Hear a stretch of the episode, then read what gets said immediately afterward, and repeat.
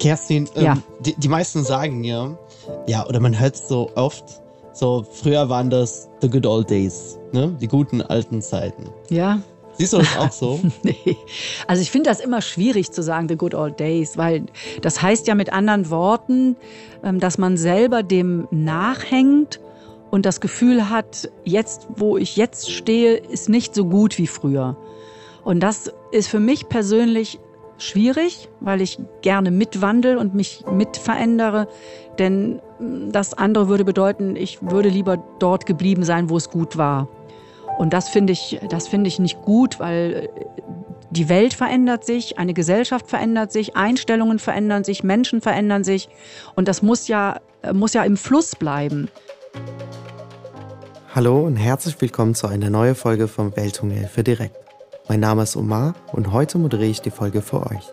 Zu Gast habe ich unsere langjährige Mitarbeiterin der Organisation und Communication Officer Kerstin Banzo.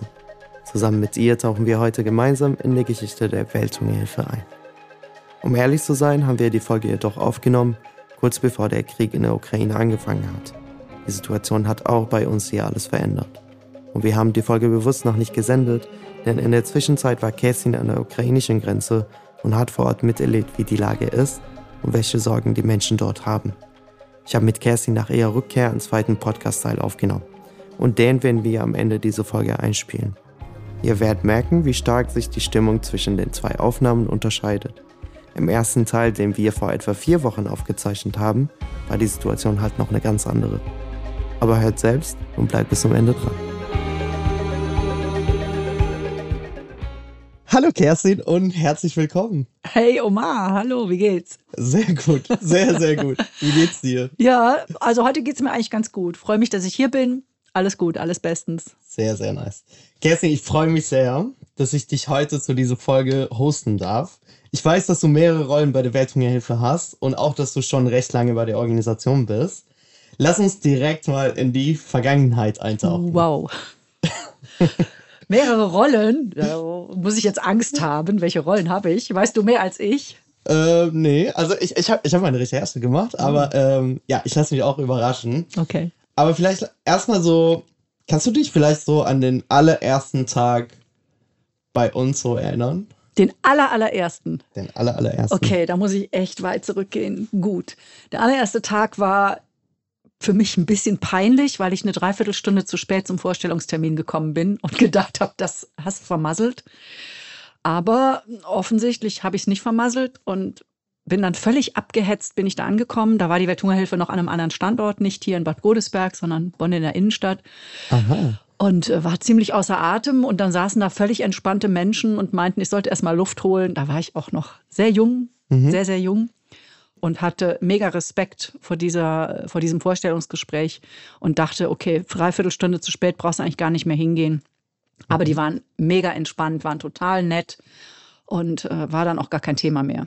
Und dann bin ich nach Hause gefahren und dachte, okay, könnte ich mir vorstellen, da zu arbeiten. Und dann hatte ich am nächsten Tag die Zusage für einen zweimonatigen Studentenjob erstmal. Mhm, das war gut. mein erster Tag. Und, und wie war es so früher, so an der Zeit?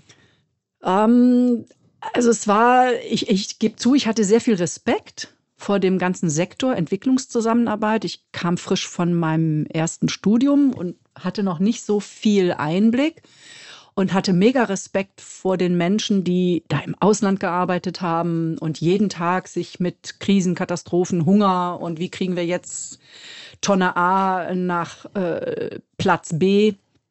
Aber ich fühlte mich ehrlich gesagt da sehr schnell zu Hause. Die Welthungerhilfe war sehr klein, sehr überschaubar mhm. und man bekam wirklich sofort das Gefühl, man ist im Team.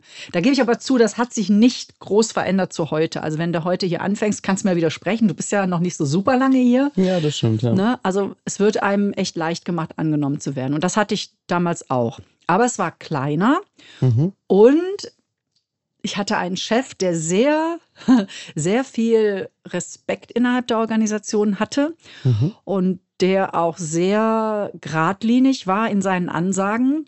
Und am Anfang habe ich mich wirklich sehr klein gefühlt und dachte, oh Gott, wenn der mich jetzt hier anmacht, dann, also anmacht im Sinne von ausmotzt, ja. dann hast du wirklich was vergeigt. Mhm. Aber ich war auch im jüngeren Alter schon ein Mensch, der gerne widersprochen hat und der gerne den Mund aufgemacht hat. Und irgendwie fanden wir beide eine gute Ebene. Also er hat mich ernst genommen und hat mir sehr viel gezeigt, gelehrt, mich in die Organisation so eingefügt, sodass ich dann nach, wann war denn das dann, zwei Jahre später oder so, ne, anderthalb Jahre später, wurde ich gefragt, ob ich mir vorstellen kann, nochmal wiederzukommen für eine Elternzeitvertretung. Und dann dachte ich, okay, warst du nicht so verkehrt. Und es war, es war eine Zeit, wo man wirklich sehr nah an allem dran war. Die Wege waren kurz, Verwaltungswege waren kurz. Wir waren aber auch als Organisation noch nicht so groß aufgestellt, wie es heute ist. Was ne? war da, da deine Rolle? Ich war damals Fremdsprachensekretärin im Referat Lateinamerika. Aha, interessant. Ja. Okay. Und dann habe ich aber irgendwann so nach zwei Jahren gedacht, als ich diese Elternzeitvertretung hatte, also gebe ich zu, ich war echt frustriert und habe gedacht, nee, so kann man doch die Welt nicht retten. Du kannst Okay. doch nicht mit Verträge schreiben und Telefonaten kannst du doch nicht die Welt retten. Ich war richtig, richtig frustriert und habe dann gekündigt. Ich hätte bleiben können, ich hatte einen unbefristeten Vertrag, aber ich habe gekündigt und habe gedacht, nee, ich muss jetzt hier irgendwie das große Ganze noch mal besser einsortieren können. Hat, hat echt gedauert, bis ich zu der Entscheidung kam, weil ich mich wohlgefühlt habe. Aber die Sinnhaftigkeit als Fremdsprachensekretärin, äh, wichtig zu sein im großen Ganzen, auch wenn mir das immer entgegengebracht wurde, hatte ich das für mich nicht. Und Wo dann, hast du dich denn gesehen? Das kann ich dir nicht sagen, wo ich mich gesehen habe. Ich hatte kein Ziel. Ich hatte nur das Gefühl, das ist mir zu wenig. Ich möchte mehr bewegen und ich möchte mehr machen können und auch mehr verstehen und mehr wissen. Was hast du denn gemacht? Ähm, da gab es zu der Zeit gab es einen neuen Studiengang, der in Köln an der Uni eingeführt wurde, Regionalwissenschaften Lateinamerika. Sehr komplex, sehr umfangreich am Anfang noch. Heute ist es ja auch mit Bachelor ein bisschen fokussierter. Mhm. Und dann bin ich einfach nochmal studieren gegangen. Und das war gut. Das war Mhm. für mich sehr, sehr gut. Ja. Was ja. hast du denn danach gemacht? Warte mal eben, was, was hast du denn studiert? Darf ich mal fragen? Ich habe äh, Wirtschaftspsychologie studiert. Ah, okay. Also äh, bei mir im Studium war auch VWL, also Volkswirtschaftslehre ein Element. Mhm. Da haben wir ja einen Berührungspunkt. Ja, das stimmt. Aber Ähm, bei mir war es das zweite Studium. Ne? Meine Fremdsprachensekretariatsgeschichte, dem ging ein äh, Übersetzerstudium voraus. mhm. Also eigentlich habe ich gedacht, so einmal studieren reicht, aber das musste dann eben noch ein anderes sein. Okay. Aber, aber walk me through it so. Wie Mhm. Bist du jetzt zu der Stelle jetzt gekommen? Ich weiß, dass du, ne, du, machst ja hier die Kommunikation. Wie, Mhm. wie bist du darauf jetzt gekommen? Das war auch nicht geradlinig. Ähm, zeichnet übrigens die Organisation sehr aus, dass man nicht immer nur einen Entry Point hat, also dass man auch von verschiedenen Seiten an bestimmte Stellen kommen kann. Ich habe zunächst ähm, in der Politikabteilung gearbeitet und Mhm. war da zuständig für, ja, wir nannten das damals zentrale Informationsstelle. Also Bündelung von Informationen, Zusammentragen von Informationen, Erstellung von äh, Broschüren, Informationsmaterial, Bildungsmaterialien und äh, war zuständig auch dafür, Fördermittel zu bekommen, um Bildungsmaterial, Bildungskampagnen aufzu, ja, zu erstellen. So. Und äh, dann gab es eine größere Umstrukturierung in der Organisation und ähm, ich hatte das Gefühl, ich m, gehöre nicht so richtig an diese Stelle, sondern ich mache sehr viel schon mit Kommunikation in dem Bereich, wo ich da war. Okay. Ja, also Bildungsarbeit, Bildungskampagnen, das hat ja immer auch mit Kommunikation zu tun und hatte das Gefühl, dass ich da vielleicht besser aufgehoben bin. Und durch diese Umstrukturierung ergab sich die Möglichkeit, mich in ein anderes Team zu bewerben. Ich habe dann zwar diese Position mitgenommen in das Team Kommunikation, Mhm. aber dann hat sich im Laufe der Zeit auch die Ausgestaltung der Stelle immer weiter verändert, sodass ich also dann über die Jahre jetzt, sage ich mal, interne und externe Kommunikation im weitesten Sinne mache. Das ist sehr umfassend, hat nichts mehr mit dem zu tun, was am Anfang da als Stellenbeschreibung drin war. Aber ähm, ja, es ist eine Entwicklung gewesen. Sehr schön.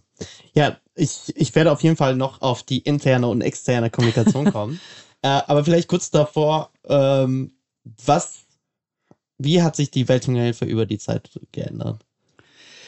Also über Ja. diese bestimmte Zeit. Diese bestimmte Zeit, also nochmal ganz kurz einen Sprung zurück. Mein Erstkontakt war 1987, ne, das ist ja noch echt schon lange her. Und äh, ich bin jetzt am Stück seit dem Jahr 2000 bei der Welthungerhilfe.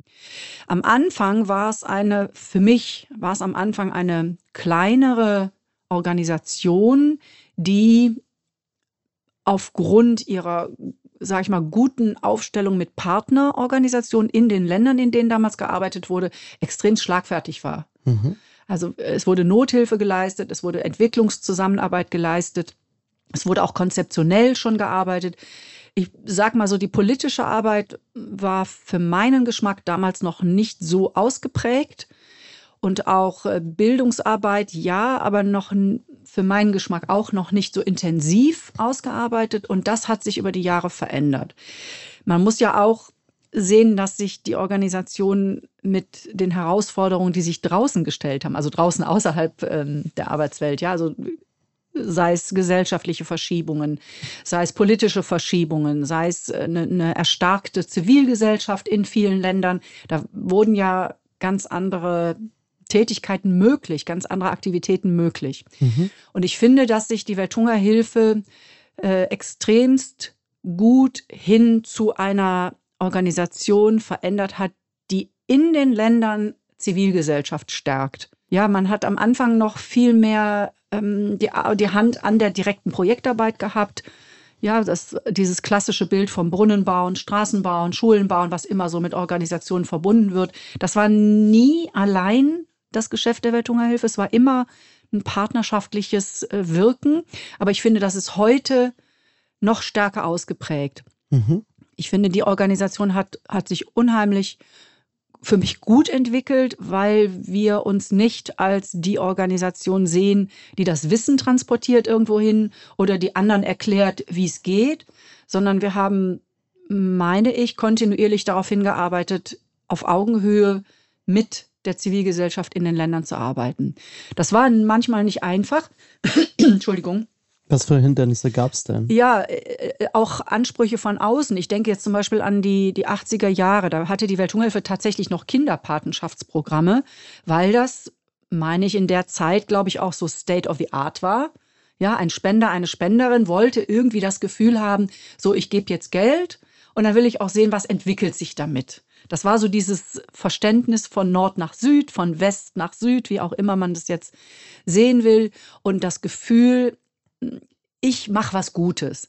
Total nachvollziehbar, ja. aber ja sehr von oben nach unten ausgerichtet und sehr von, ja, da ermöglicht ein, ein Mensch einem anderen einen Weg. Mhm. Und das ist ja nicht unbedingt partnerschaftlich. Und hat die Welthungerhilfe damals schon sich sehr, sehr frühzeitig damit auseinandergesetzt, ist das unser Weg? Wollen wir das so? Ja, ich habe nachher auch selber in einer äh, Kinderhilfsorganisation gearbeitet, wo ich das dann auch mal ein bisschen noch intensiver beleuchten konnte. Und ich finde gut, dass die Welthungerhilfe sich immer wieder hinterfragt hat, sind wir auf dem richtigen programmatischen Weg? Wie kam sie denn zu dem Gedanken, dass sie sich hinterfragt haben? War das so von innen der Impuls oder war das von außen der Anspruch? Ich war nicht hier, als das angefangen hat zu hinterfragen, aber ich glaube, dass dieser Impuls von innen kam. Mhm. Ja, ich meine, das ist natürlich auch eine strategische Überlegung. Wo, wohin wollen wir gehen? Wie wollen wir uns ausrichten? Und wenn ich es ernst meine, auf Augenhöhe partnerschaftlich mit Menschen zusammenzuarbeiten, dann muss ich auch hingucken, passt das an der Stelle? Und natürlich fördern wir ja auch heute noch Projekte, wo, wo Kinder, Jugendliche, Familien von profitieren und auch ähm, ja für sich Wege finden können. Mhm. Aber es ist nicht mehr im Sinne von so ein Kind wird gefördert, eine Familie wird gefördert, sondern da ist ein programmatischer Ansatz. Und diejenigen, die daran beteiligt sind, bringen sich ein und geben an, was sie möchten und gestalten. Das ist ein himmelweiter Unterschied. Ist das nicht aber schwieriger zu kommunizieren, weil es ist natürlich schön, dass man so zeigt, so zum Beispiel die eine Familie oder die andere Familie, die von dem bestimmten Projekt profitiert hat aber das allgemeine Bild dann auf ein Land den Impact zu zeigen, ist super schwer. Also wie, wie gehen wir damit um? Ja, aber ich meine, überleg doch mal selber, versetz dich doch mal in die Rolle eines Kindes, einer Familie, die an so einem Programm teilnimmt. Wie fühlt sich das denn an? Das ja. fühlt sich nicht gut an, glaube ich. Natürlich ist es verständlich aus der Sicht der Gebenden. Ja, total legitim. Das ist ja auch so ein, so ein karitativer Gedanke vielleicht. Aber wenn ich Entwicklung, Zusammenarbeit ernst nehme, dann kann es eigentlich nicht sein, dass einer gibt und der andere nur Danke sagt. Ja. Ja, und ich bringe bring Menschen ja auch dann auf einen Weg, den er sich vielleicht nicht selber aussucht, sondern ne, wenn du in einer, in einer Situation bist, wo du nicht mehr viel Entscheidungsfreiheit hast, sondern überleben willst oder willst, dass dein Kind Bildung bekommt, dann gehst du Kompromisse ein. Mhm. Und das finde ich, finde ich nicht so fair. Und ich finde, da hat die Welthungerhilfe sehr, sehr gut reflektiert und auch sich kritisch hinterfragt. Das fand, also fand ich damals schon gut. Sehr schön. Ja, und ich finde, das passiert ja auch heute an, an vielen Stellen. Wir hinterfragen ja immer. Ich meine, du bist jetzt eine Weile hier, ja. hast es ja schon mitbekommen. Wir diskutieren gerne, ne? wir, wir stecken den Finger auch in Wunden und ähm, das zeichnet eigentlich den Laden ja auch aus. Kerstin, ähm, ja. die, die meisten sagen ja, ähm, ja, oder man hört es so oft, so früher waren das the good old days, ne? die guten alten Zeiten. Ja. Siehst du das auch so? nee. Also ich finde das immer schwierig zu sagen, the good old days, weil das heißt ja mit anderen Worten, ähm, dass man selber dem nachhängt und das Gefühl hat, jetzt, wo ich jetzt stehe, ist nicht so gut wie früher. Und das ist für mich persönlich schwierig, weil ich gerne mitwandel und mich mitverändere. Denn mm, das andere würde bedeuten, ich würde lieber dort geblieben sein, wo es gut war. Und das finde ich, das finde ich nicht gut, weil äh, die Welt verändert sich, eine Gesellschaft verändert sich, Einstellungen verändern sich, Menschen verändern sich. Und das muss ja, muss ja im Fluss bleiben. Also die Welthungerhilfe Klar, das, natürlich hat es Vorteile, wenn du kleiner äh, als Organisation warst, nahbarer. Du kanntest jeden Kollegen, jede Kollegin. Heute sind wir äh, ja etwas mehr als 3000 Menschen, die weltweit arbeiten. Damals waren es vielleicht 60, 70 in der mhm. Zeit, als ich hier angefangen hatte. Das ist natürlich schön, das ist familiär, das ist klein. Aber das kann ja nicht gut sein, wenn man immer so weitermacht wie in der Zeit, wo man das Gefühl hat, ach, das war ganz kuschelig, das war schön. Da mhm. könnte ich doch niemals den Herausforderungen, die wir heute haben, mich, mich entsprechend aufstellen. Und heute ist es wichtig, dass wir ein ähm, großes Netzwerk haben, dass wir eine gute Technik haben, dass wir weltweit Menschen haben, mit denen wir vertrauensvoll zusammenarbeiten können. Ich muss auch loslassen können. Ich kann doch nicht immer alles von Bonn aus steuern wollen. Ja, wenn ich kein Vertrauen habe und wenn ich nicht äh, mich gut vernetze, dann werde ich auch äh, nichts weiter bewegen können. Ich glaube, es ist wichtig, dass Dinge sich weiter verändern und weiterentwickeln. Und the good old days, nee, das, das mag ich tatsächlich nicht so gerne. Ja, das wäre sehr schön zu erfahren, äh, ein bisschen so äh, in die Geschichte äh, einzutauchen. Ich weiß aber, Kerstin, dass du jetzt sowohl die interne als auch die externe äh, Kommunikation machst. Äh, gehen wir mal auf die externe. Mhm. Hast du schon mal so von, von den Kommentaren oder ähm, ja, von diesem Input halt, was immer auf dich zukommt, mhm. frustriert? oder hast du mal so einen Fall, ja. wo du ja. wo ich sauer war. Ja. Ja, gibt es ganz eindeutig. Da hat mir mal jemand gesagt, wieso verteilen Sie eigentlich nicht die Pille in den Flüchtlingscamps? Und da habe ich gedacht, hallo, also das ist jetzt ein Level, auf das möchte ich mich überhaupt nicht einlassen. Und dann ist für mich ein Gespräch auch beendet. Okay, dann ähm, vielleicht kommen wir jetzt auf die positive Seite. Genau. Ähm, oder was heißt positive? Hast du vielleicht ähm, so ähm, eine witzige Story äh, aus der Kommunikation? Eine witzige Story aus der Kommunikation. Oh, da muss ich jetzt echt mal kurz überlegen. Witzige Kommunikation. Hm. Ja, vielleicht auch jemand, der erstmal abladen wollte, der, der, der angerufen hat. Ich glaube, es war auch über die Zentrale an mich herangekommen ist. Und er hat einfach die Wut aus, aus sich rausgelassen. Ja, jetzt fragen Sie mich zum dritten Mal an, dass ich spenden soll. Das bringt alles und hat wirklich gewettert. Und, und dann habe ich irgendwann mal in den Hörer gebrüllt und habe gesagt, jetzt lassen Sie mich doch auch mal zu Wort kommen. Dann war Schweigen am anderen Ende und dann sagte er, Entschuldigung, ich war gerade einfach nur wütend und sie haben es jetzt abbekommen und dann haben wir zusammen gelacht und dann äh, ja haben wir durchs Telefon Frieden geschlossen und dann sind wir ins Gespräch gekommen und das ist zwar nicht witzig, was dann kam, sondern echt cool. Dann hat der Mann zu mir gesagt, wissen Sie was? Ich finde das so toll, dass Sie jetzt so gelassen reagiert haben und mich hier ausgehalten haben. Ich werde Ihnen 1000 Euro für Ihre Arbeit in Jemen spenden. Mhm. Und dann habe ich gedacht, wie jetzt? Meinen Sie das ernst? Ja. Und das mhm. hat er gemacht. Wir haben, ich habe ja den Namen dann gehabt, wir haben es überprüft und er hat es gemacht. Das ist jetzt nicht witzig in dem Sinne, aber Was, äh, schon, schon irgendwie so. cooler Einstieg gewesen, wo ich dachte, legst du jetzt sofort auf oder was? Und dann habe ich einfach mal zurückgebrüllt und dann waren wir auf einem Level und dann konnten wir miteinander reden. Und das fand ich schon irgendwie fand ich schon gut. Sehr schön. Und äh, wir, wir haben ja, wir sind eine, Internet, eine sehr internationale Organisation. Das heißt, ähm, unser Partner sind ja, kommen aus verschiedenen Kulturen. Mhm. Ähm, Gibt es da vielleicht so Stories, äh, wie wir ja mit denen so eine Brücke aufbauen? Ja, Gibt's, gibt's jede Menge. Also ich muss ja sagen, ich, ich äh, reise ja auch ab und an ins Ausland. Zum Teil habe ich Reisen gemacht, um MedienvertreterInnen zu begleiten. Ne? Äh, aber auch in Krisen und Katastrophen äh, bin ich auf Abruf und gehe dann raus für Kommunikationszwecke. Und ich habe hab in Erinnerung die Reise nach Peru. Und die hat mich wirklich nachhaltig bewegt. Und zwar haben wir dort mit zwei, drei Journalisten, es waren Männer, ein Projekt in der Andenregion, so auf 4000, 4500 Meter besucht. Die wollten sich das angucken und wollten auch ja, überprüfen, wie unsere Arbeit dort funktioniert. Und dann äh, waren wir in einer Gemeinde mit ähm, in, indigener Bevölkerung, die Quechua sprachen. So, und Quechua spreche ich nicht, ich spreche Spanisch, aber kein Quechua. Wir Was hatten, Quechua? Quechua ist eine indigene Sprache, also die mhm. Nachfahren der Inkas, okay. ne, die noch Quechua sprechen.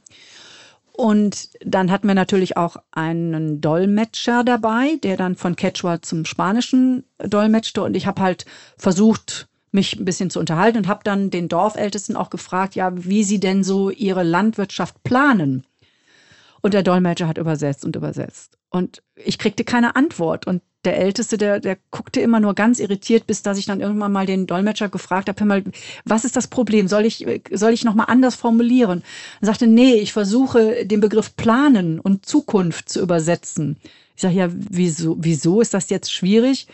Ja, sagt er, weil in, in der Gemeinschaft hier und vielleicht auch in der Sprache, das weiß ich ehrlich gesagt nicht genau, ist das Wort Zukunft und Planen nicht verankert. Weil die Menschen aus der Vergangenheit heraus ihr Wissen ziehen, ihre Erfahrungen ziehen und in der Gegenwart leben. Aber planen oder in die Zukunft schauen ist nicht als Wort hinterlegt. Und da habe ich gedacht, Mensch, ey, wie, wie einfältig, ne? Wir setzen einfach voraus, dass alle immer sofort kapieren und verstehen, was wir meinen. Und das war für mich schon ein, ein sehr erhellender Moment, der mir auch nochmal klar gemacht hat, wie, wie offen und wie flexibel im Kopf wir sein müssen, wenn wir mit anderen Kulturen zusammenarbeiten. Und das war für mich ein sehr, sehr schöner Moment und ein sehr ein freundlicher Moment auch, weil ich dann ja was gelernt habe. Ja, da kann ich äh, auf jeden Fall sehr gut relaten, weil ähm, ich spreche ja drei Sprachen und manchmal finde ich, dass, äh, dass ich bei der einen Sprache in einem bestimmten äh, Thema besser reden kann als bei der anderen. Und genau andersrum. Mhm. Ähm, ja, ein Beispiel wäre zum Beispiel so zum, ja, so das Wort Schatz, ne? Es gibt ja. nur so im Deutschen so Schatz, Hase, keine Ahnung. Also, als Kosewort. genau.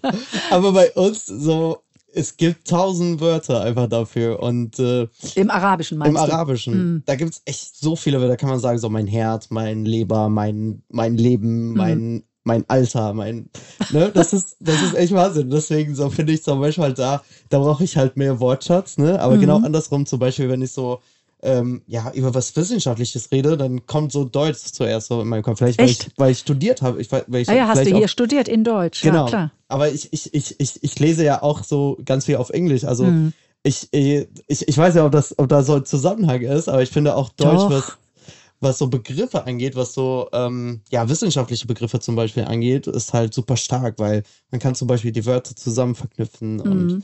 ja, aber da siehst du doch, wie Sprache äh, unheimlich prägend für Kultur ist und, und wie Sprache Brückenbauerin oder eben auch Brückensprengerin sein kann. Ja. Ne? Also ich meine, wenn, wenn wir das nicht herausgefunden hätten, warum er mich nicht versteht, hätten wir irgendwie auch gar nicht weiter uns annähern können da. Ne? Das, also fand ich echt, es hat mich unheimlich lange beschäftigt. Und dann habe ich auch noch, weil es da, da ging es halt auch um Auswirkungen von Klimawandel in diesem Projekt. Ne? Und äh, die Gletscher sind halt da in der Region unheimlich abgeschmolzen, was eben auch dazu geführt hat, dass die, diese bäuerlichen Familien dort wenig Wasser haben. Das war eben unser Job, halt auch wieder Wasser ähm, also in der Bereitstellung von Wasser zu unterstützen. Und dann habe ich gefragt, ob sie denn nicht sauer sind, die Menschen, die da oben leben, sauer sind auf uns in Europa, auf Industrieländer, weil wir ja durch unsere Lebensform hm, auch dazu beitragen, dass sich das Klima schneller verändert und sie dadurch Schaden erleiden. Und weißt du, was er gesagt hat? Echt cool. Er meinte, ja, wir wissen das, aber einer muss doch dafür sorgen, dass die Achse in der Mitte der Erde wieder gerade gerückt wird. Was heißt das? Ja, das habe ich mich auch gefragt. Was heißt das? Und er wollte damit sagen, sie sind nicht böse, sie haben keinen Hass, keine Rachegefühle. Das hat mir der Dolmetscher dann auch nochmal erklärt. Ebenfalls Begriffe, die anscheinend im Quechua so nicht hinterlegt sind. Ich kann es nicht überprüfen. Aber er sah, er sah die Aufgabe in seiner Gemeinschaft darin, dafür zu sorgen, dass es einen Ausgleich für diese Schäden gibt. Und sie fühlen sich verantwortlich dafür, die Erde wieder ins Gleichgewicht zu bringen. Und die Vorstellung ist, dass in, in der Mitte der Erde eine Achse ist und die sei verschoben und die müsste wieder gerade gerückt werden. Wie schön. Ja, ich fand, ich fand das ein super Bild und ich fand auch diesen Gedanken sehr gut. Was mich allerdings traurig gemacht hat, war, dass, dass äh, so, eine, so ein Verantwortlichkeitsgefühl bei, den, bei dieser Gemeinschaft war. Und ich denke, dass das ist nicht richtig. Also sie sind nicht dafür verantwortlich, das gerade zu rücken, was wir vermurksen, ja, was wir, was wir verkehrt machen. Das hat mich traurig gemacht, aber die, die Tatsache, wie man auf Dinge schaut und wie man seine eigene Lebensgestaltung anders aufsetzt, die fand ich sehr interessant. Fand das ich wirklich. auch interessant. Ja. Ja, ja, Kerstin, äh, ich würde mit, mit dir echt, nur, echt noch drei Stunden reden, weil ich finde das super Wir haben interessant. doch gerade erst angefangen. Ich habe gerade erst eingefallen, ja, das fühlt sich echt so an. Äh, aber trotzdem würde ich äh, dann zum nächsten Thema sprechen. Ja, gerne. Und zwar, ähm, ich weiß ja, dass, oder wir- wir haben jetzt Jubiläum dieses Jahr. Ne? Mhm. Und du bist Jubiläum-Koordinatorin. Mhm. Deswegen, äh, ich brauche ein bisschen Spoilers. So. Nix, wird nichts gespoilert. Doch, nee, komm, wir spoilern. Okay, sehr gut. So, was ist vielleicht das Motto von diesem Jahr? Also Jubiläum Welthungerhilfe heißt, wir werden 60. Also die Organisation wird 60 Jahre alt am 14.12. Und zwar 1962 wurde quasi der Grundstein gelegt. Das heißt, wir können ein ganzes Jahr uns darauf freuen, am 14.12. zu sagen, jetzt ist die Organisation 60 Jahre alt. Ähm, was soll ich spoilern? Das Motto. Das Motto, wir möchten eigentlich das transportieren, was wir auch leben und wie wir uns sehen. Und der Slogan, unter den wir unser Jubiläumsjahr packen, heißt entschlossen und mutig neue Wege gehen, zusammen für eine Welt ohne Hunger. Und ich finde das eigentlich sehr, sehr schön, weil das zeigt, dass wir von unserem, von unserem Esprit, von unserer Kraft, von, von unserem Herzensdrive nichts verloren haben. Ja, über die Jahre nicht. 60 klingt ja erstmal irgendwie alt, vielleicht, oder älter zumindest, dass man sich denkt, Mann, 60 Jahre existiert die Organisation, es gibt immer noch Hunger. Ja, gibt es immer noch, aber wir Mitarbeitende, die Gremien, die Menschen, die Institutionen, die die Welthungerhilfe tragen, haben nichts von diesem Ansporn verloren, dagegen anzugehen. Also das treibt uns an und ich habe nicht den Eindruck, dass man sich langsam in eine Kurve bewegt und sagt, ach ja, kann man eh nichts ändern oder es ist halt wie es ist, wir versorgen die Menschen. Nein, ganz im Gegenteil. Ich habe das Gefühl, dass sich die Organisation immer wieder neu aufstellt und du hast auch lange in, in unserem Team Innovations mitgearbeitet. Ne? Also kannst es vielleicht auch aus deiner eigenen Perspektive nochmal bestätigen. Wir suchen nach neuen Möglichkeiten, wir suchen nach neuen Wegen, wir versuchen, wir probieren aus mit den Menschen, ja, die, mit denen wir in den Ländern zusammenarbeiten.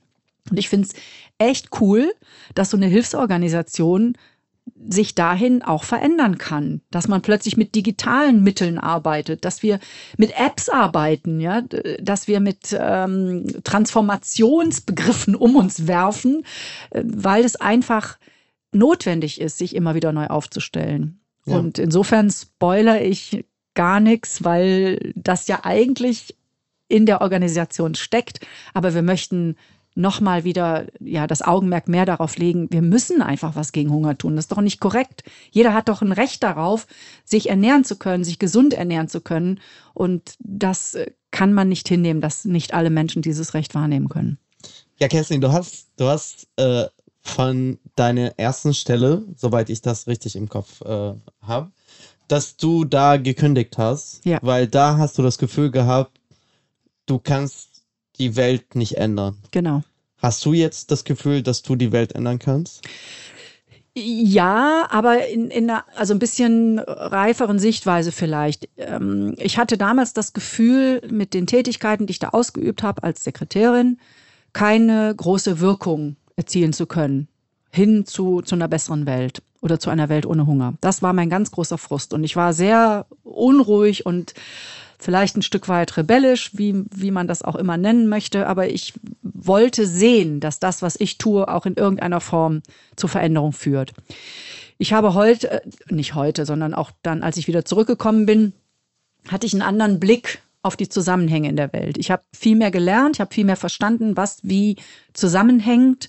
Äh, Wirtschaftsbeziehungen, politische Beziehungen, die Menschen, ähm, ja, also äh, gesellschaftliche Haltungen. Das war einfach ein komplexes Gebilde, was ich mir viel, viel mehr erschlossen habe. Ich unheimlich viel nachgedacht, unheimlich viel gelernt.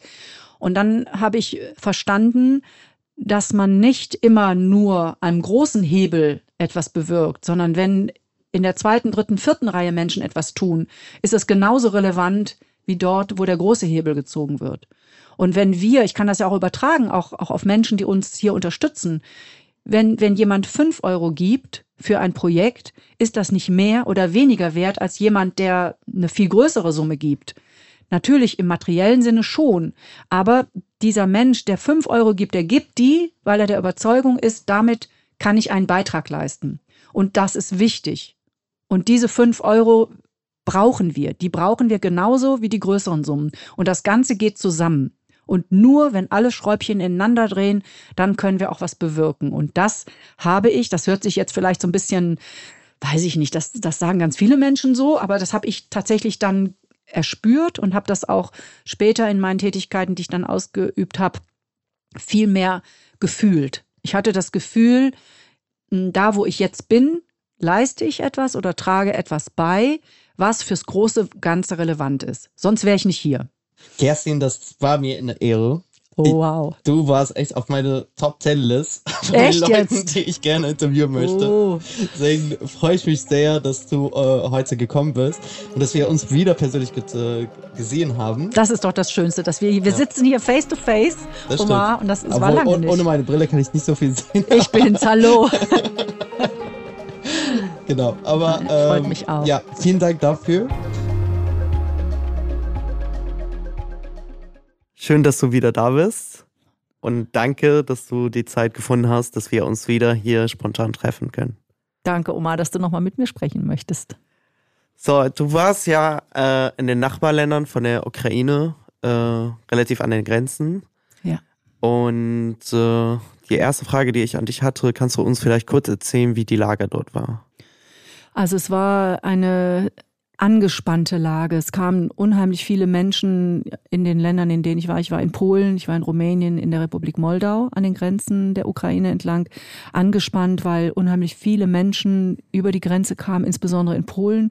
Also als ich jetzt da war, waren es 1,5. Ich glaube, inzwischen sind es knapp zwei Millionen Menschen schon, die in Polen angekommen sind. Äh, in der Republik Moldawien noch nicht so viel, Moldau noch nicht so viel. Äh, in Rumänien ähm, kann ich die Zahl jetzt auch nicht genau beziffern, aber das fällt ordentlich ab. Aber es ist angespannt, weil die Helfenden kaum noch das bewältigen können. Also das ist schon emotional angespannt, aber auch logistisch angespannt. Mhm. Was hat dich da am meisten berührt? Von den Ereignissen, was du da erlebt hast? Am meisten berührt hat mich eigentlich die Frauen und Kinder zu sehen. Es sind ja überwiegend Frauen und Kinder, die über die Grenze kommen. Die Frauen sind erschöpft, sie sind müde, ihr, ihre Augen sind blass und ausdruckslos. Und mir ist es mehrfach passiert, dass ich Frauen gesehen habe, die dann über die Grenze gelaufen kamen und dann einfach angefangen haben zu weinen, weil sie auf einmal auf der sicheren Seite sind. Und dann siehst du Kinder, die in einem Raum erstmal Platz finden, sich hinsetzen können, was Warmes zu essen, was Warmes zu trinken bekommen und die einfach überhaupt keinen Gesichtsausdruck haben. Die sind auch blass. Ich habe ehrlich gesagt noch nie so blasse Kinder gesehen. Und äh, kein Lachen, kein Quatschen, kein Blödsinn machen, einfach da sitzen, essen und trinken. Und äh, ja, du, du, du spürst, was diese Kinder und was diese Frauen auf ihren Schultern tragen. Hast du welche kennengelernt? Ja, ich habe äh, sofort am ersten Tag. Ich bin ähm, in Krakau angekommen, weil dort ja auch ein Team von uns gewartet hat, ein internationales Team aus unserem Bündnis Alliance 2015 haben wir uns aufgeteilt und gleich im Hotel. Ich stand noch im, im Eingangsbereich, da kam schon eine junge Frau an, die von einem Freund aus Portugal äh, abgeholt wurde, um sie nach Portugal zu bringen. Die Frau konnte die Augen kaum aufhalten. Die hatte die wirklich auf, auf halber Höhe, ihre Augenlider. Ich habe sie nur angeguckt. Ich habe mich gar nicht getraut, sie anzusprechen. Wir haben unsere Blicke haben sich getroffen und ich habe dann einfach die Arme aufgemacht und habe gefragt, darf ich sie umarmen? Und sie hat gar nichts gesagt. Ich wusste auch nicht, ob sie mich versteht, ob sie Englisch spricht, keine Ahnung. Offensichtlich hat sie es verstanden. Sie kam zu mir, hat sich in die Arme nehmen lassen und dann haben wir erstmal zusammen geweint. Und was hat das bei dir für Emotionen aufgelöst? Ja, so das Gefühl, was, was kann ich dieser jungen Frau sagen? Was kann ich, die aus Deutschland kommt, die bei einer Hilfsorganisation arbeitet, was kann ich dieser Frau sagen, die gerade aus einem Kriegsland kommt, deren Stadt zerbombt wird? Sie kam aus Kiew, äh, hatte über 30 Stunden gebraucht, bis sie an der Grenze war, mit Zug, zu Fuß, mit dem Auto. Was kann ich so einer jungen Frau sagen? Ich kann, ich kann sie eigentlich nicht trösten. Und das fand ich echt unerträglich. Also einfach nur dazu stehen und ein Stück weit hilflos auch. Ich, natürlich können wir Hilfsgüter anbieten. Wir können warmes Essen, wir können zu trinken, wir können Dach über den Kopf anbieten, aber wir können nicht dieses Leid von, von den Schultern nehmen. Und da fühlst du dich echt in dem Moment erstmal ja ein Stück weit hilflos. Und wie geht's den Menschen dort? Sind die jetzt gut versorgt? Also die, die ankommen auf der sicheren Seite in Anführungszeichen, also in Polen, Rumänien, Republik Moldau, ähm, sind sie gut versorgt beim Ankommen. Also an jeder Stelle, an der wir waren, gab es etwas Warmes zu essen, etwas Warmes zu trinken, beheizte Zelte. Nicht überall, aber viele, viele Standorte hatten beheizte Zelte. Man muss wissen, es waren Minustemperaturen, es hat geschneit, es war wirklich eiskalt.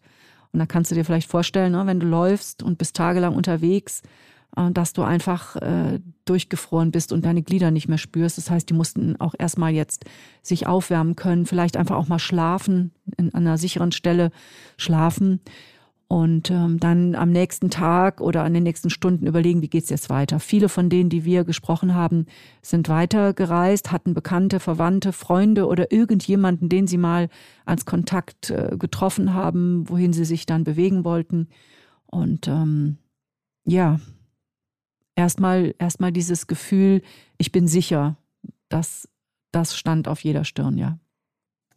Und wo du mit denen im Gespräch warst, ging es eher darum, was sie da erlebt haben?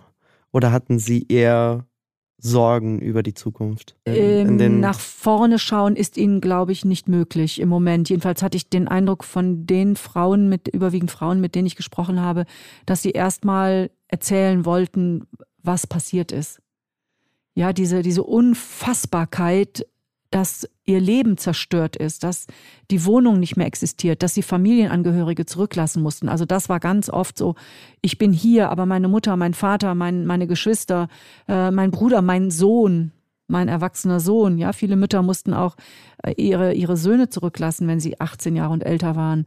Das sprudelte meistens aus ihnen heraus. Und ähm, dann in einem, in einem längeren Gespräch kann man dann natürlich auch fragen, was machst du jetzt, wo gehst du hin, hast du Pläne?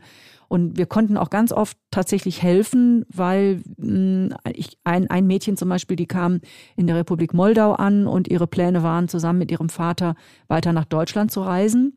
Und sie hatte die Vorstellung, in die Hauptstadt der Republik Moldau zu reisen, weil von dort aus meinte sie, komme ich bestimmt weiter. Ja. Und dann habe ich ihr gesagt, pass auf, wir sind hier gar nicht so weit weg von der rumänischen Grenze hier an diesem Standort und da gibt es einen internationalen Flughafen in Iași, das ist der Ort. Und sie so, ah ja, gibt es da einen Flughafen? Manch ja, und meines Wissens gibt es auch Direktflüge nach Deutschland und selbst wenn du keine Flüge nach Deutschland bekommst, von dort gibt es Züge nach Polen. Also was ich damit sagen will, ist auch Informationen einsammeln. Also viele haben wirklich danach gesucht, wo und wie komme ich jetzt weiter? Wer hat Informationen? Wer kann mir helfen? Und da muss ich sagen, gab es eine unheimlich große äh, Hilfsbereitschaft von, von der einheimischen Bevölkerung an den Grenzstationen, von den Gemeindemitgliedern, äh, diese Informationen zu sammeln und zu bündeln und dann auch sofort Hilfestellung zu geben. Du kommst von hier mit dem Bus nach da oder es gibt einen Transport oder mhm. wir vermitteln Transporte. Das ähm, ja, das war schon wirklich sehr gut zu sehen. Ja. Okay. Dann äh, vielen Dank für das Update und äh, wie gesagt, dass du auch wieder die Zeit gefunden hast. Ich weiß, du bist jetzt fresh wieder da in Deutschland. ähm, ich habe noch eine Frage an dich äh, und damit beende ich äh, diesen Zusatzteil. Äh, mit welchen Gedanken bist du nach äh, Deutschland äh, zurückgekehrt? Uiuiui, ui, mit welchen Gedanken? Also ich muss ja aus professioneller Sicht erstmal auch abschalten. Ja, ich darf das ja auch nicht an mich so ganz persönlich herankommen lassen. Das, das äh, muss, ich muss mich auch schützen, sonst kann ich diesen Job halt auch nicht machen. Aber meine Gedanken, ganz ehrlich, sind schon, wo wird das enden? Was, was bedeutet jetzt diese Situation? Wo werden diese Menschen sein? Das, was wir gehört haben, war, dass die Frauen und Kinder gesagt haben, wir wollen bald wieder nach Hause. Ähm, ich werde wieder zurückgehen. Und meine Gedanken sind dann, ich würde es ihnen wirklich wünschen. Ich würde es ihnen wünschen und ich wünsche es uns allen, dass dieser Krieg bald zu Ende ist und dass Menschen zurückkehren können. Aber das Bild, was du dann manchmal siehst von zerstörten Häusern und zerstörten Infrastrukturen, das lässt mich dann schon so ein bisschen zweifeln, wird es das so bald geben? Wird das bald möglich sein? Und diese Gedanken machen mich schon, ja, machen mich einfach traurig. Ja, ich fühle mich sehr getriggert gerade. Muss die ganze Zeit an Syrien denken. Tut mir total äh, leid, ich weiß diese, es. Diese Bilder sind echt furchtbar. Ähm, und ich hoffe nicht, dass das dazu kommt und dass sich die Situation auch nicht eskaliert. Aber wir können ja lernen. Ich meine, das ist ja, es ist gut, dass du es erwähnst. Wir können ja aus dieser Situation lernen.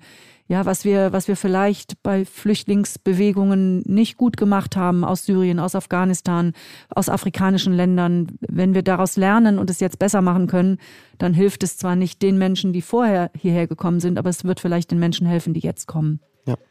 Und das wäre ja schon mal was Gutes. Auf jeden Fall. Dann vielen Dank, Kerstin, nochmal und alles Gute wünsche ich dir. Danke, Oma. Danke dir. Das war Welthungerhilfe direkt, der Podcast der Welthungerhilfe. Vergiss nicht, den Podcast weiter zu empfehlen, wenn es euch gefallen hat. Und natürlich freuen wir uns über Feedback, Lob und Kritik an podcast.welthungerhilfe.de. Bis zum nächsten Mal bei Welthungerhilfe direkt. Dieser Podcast wird produziert von Podstars bei OMR.